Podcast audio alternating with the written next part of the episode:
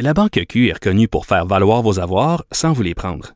Mais quand vous pensez à votre premier compte bancaire, tu sais, dans le temps à l'école, vous faisiez vos dépôts avec vos scènes dans la petite enveloppe. Hmm, C'était bien beau. Mais avec le temps, à ce compte-là vous a coûté des milliers de dollars en frais, puis vous ne faites pas une scène d'intérêt. Avec la Banque Q, vous obtenez des intérêts élevés et aucun frais sur vos services bancaires courants. Autrement dit, ça fait pas mal plus de scènes dans votre enveloppe, ça. Banque Q. Faites valoir vos avoirs. Visitez banqueq.ca pour en savoir plus. À lundi, bon. Mario Dumont, un vent d'air frais. Pas étonnant que la politique soit sa deuxième nature. Vous écoutez Mario Dumont et Vincent Dessureau. C'est l'heure de la chronique politique de Gilles Barry. Bonjour Gilles.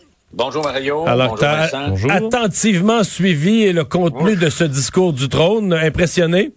Ben écoute, trois choses qui caractérisent ce discours. D'abord, c'est un discours à saveur préélectorale. Ouais, tu penses ça, toi? La première chose qui euh, du discours, c'est que ça marque d'une façon brutale un virage très à gauche, Mario, pour ne pas dire à l'extrême gauche, du gouvernement de Justin Trudeau et du Parti libéral fédéral. Dépensier et gaspilleux. Interventionniste à l'extrême dans l'économie et dans le champ des compétences des provinces. Et tu l'as soulevé hier, je trouve que la meilleure phrase du discours, c'est l'heure n'est pas à l'austérité. Il n'y a pas de limite de dépenses, aucun contrôle de dépenses. Et comme c'est devenu un gouvernement très à gauche, naturellement, il n'y a rien sur les revenus. Ouais, mais c'est presque Alors- dangereux. C'est presque dangereux ce langage-là, Gilles, parce que est-ce que Mettons que toi, tu mets en place des... Je sais pas, t'arrives dans un gouvernement, il y a beaucoup de problèmes sociaux, puis tu mets en place quelques problèmes sociaux pour régler, je sais pas moi, la DPJ, des problèmes sociaux divers. là.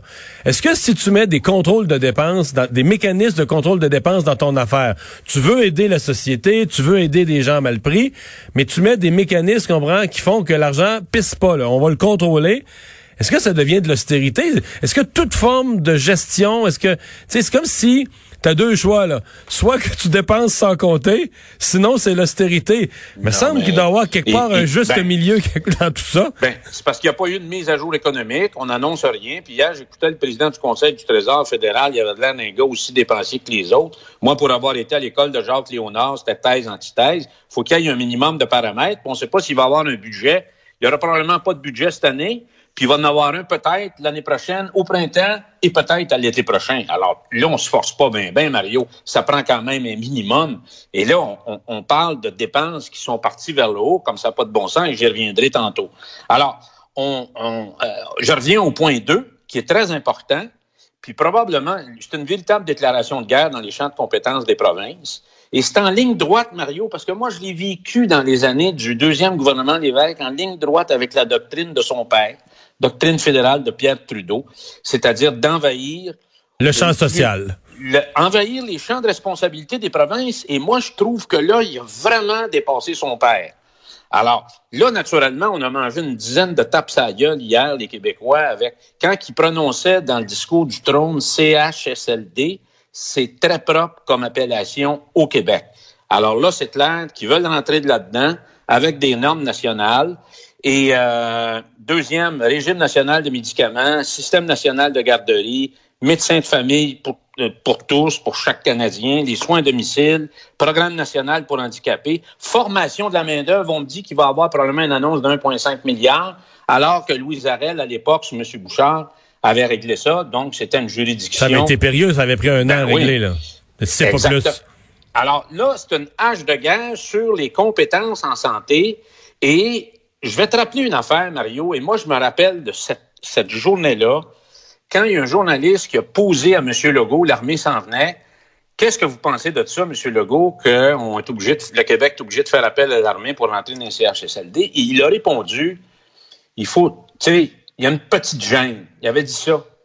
Et lui, il savait dans sa déclaration, puis je voyais qu'il était très mal à l'aise, parce qu'il il comprenait sur le coup les conséquences de tout ça. Puis on le vu à la période de questions aujourd'hui.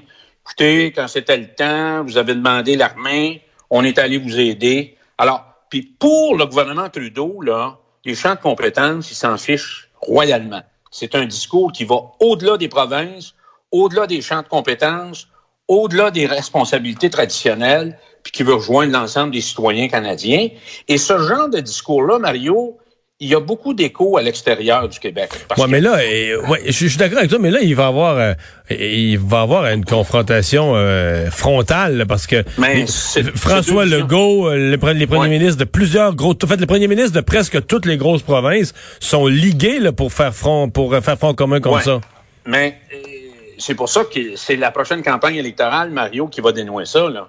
Alors, les autres choses, Mario, qu'il faut pas laisser de côté, c'est les municipalités. Il en a pas dit beaucoup, mais moi, j'ai vécu encore 81, 82, 83 avec le programme d'infrastructure fédérale où toutes les municipalités, là, les maires disaient, bon, ça donne rien de se battre, puis chicane politique. L'important, on paye des taxes à Ottawa.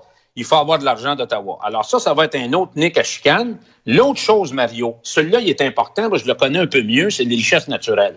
Il n'a pas dit grand-chose hier, mais moi, je connais le PDG d'une grande entreprise québécoise dans les énergies renouvelables. Il me dit, il y a deux mois, il dit, check bien le prochain discours inaugural des, fédéraux à Ottawa.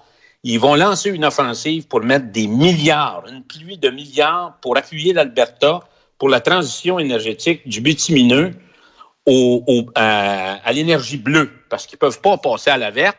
Et là-dedans, il va y avoir une composante d'hydrogène où le Québec a développé une filière probablement la plus importante au pays. Alors là, il va avoir une bataille importante parce que quand on parle, on reviendra là-dessus, la batterie du lithium, c'est intimement lié, ça, aussi à l'hydrogène qui devient une étape, une étape qui est en lien avec ça. Donc, ça, euh, il faut surveiller ça parce que l'énergie, c'est quand même, pour moi, euh, quelque chose de très important. Je termine, Mario, sur le troisième point. Si à 60% le gouvernement Trudeau réalise tout ça, ben on est dans la marde. On est dans la marde parce que c'est au diable les déficits. Alors, depuis 2015, il faut rappeler que Trudeau, beau temps, méchant temps, c'est des déficits.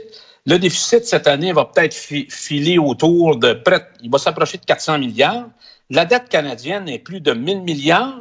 Avant la crise, la dette était de 32 par rapport au PIB. Là, on va être au-dessus de 50 ah C'est un saut en un an, ah. c'est un saut pas pensable. Bon, l'autre chose, Mario, parce que là, on a parlé. Mais on n'a plus beaucoup de temps, par exemple. La dernière chose, oui. tu sais, Trudeau euh, a mis son genou à terre pour euh, devant les, les, communautés racisées, mais pas un mot envers le peuple et la nation québécoise pour réparer l'injustice constitutionnelle de 1982. Ça fait 38 ans. Ça n'a jamais été signé par aucun premier ministre du Québec depuis ce temps-là et ratifié par notre Assemblée nationale. Mais ça, on s'en étonne pas vraiment qu'il n'y ait rien là-dessus. merci beaucoup, Gilles. Merci, Marie. Au revoir, à la prochaine. Euh, donc, je vous rappelle, euh, dans quelques instants après la pause, entrevue intégrale qu'on vous présente. C'est Pierre Bruno qui a, avec comme invité, François Legault, le premier ministre du Québec.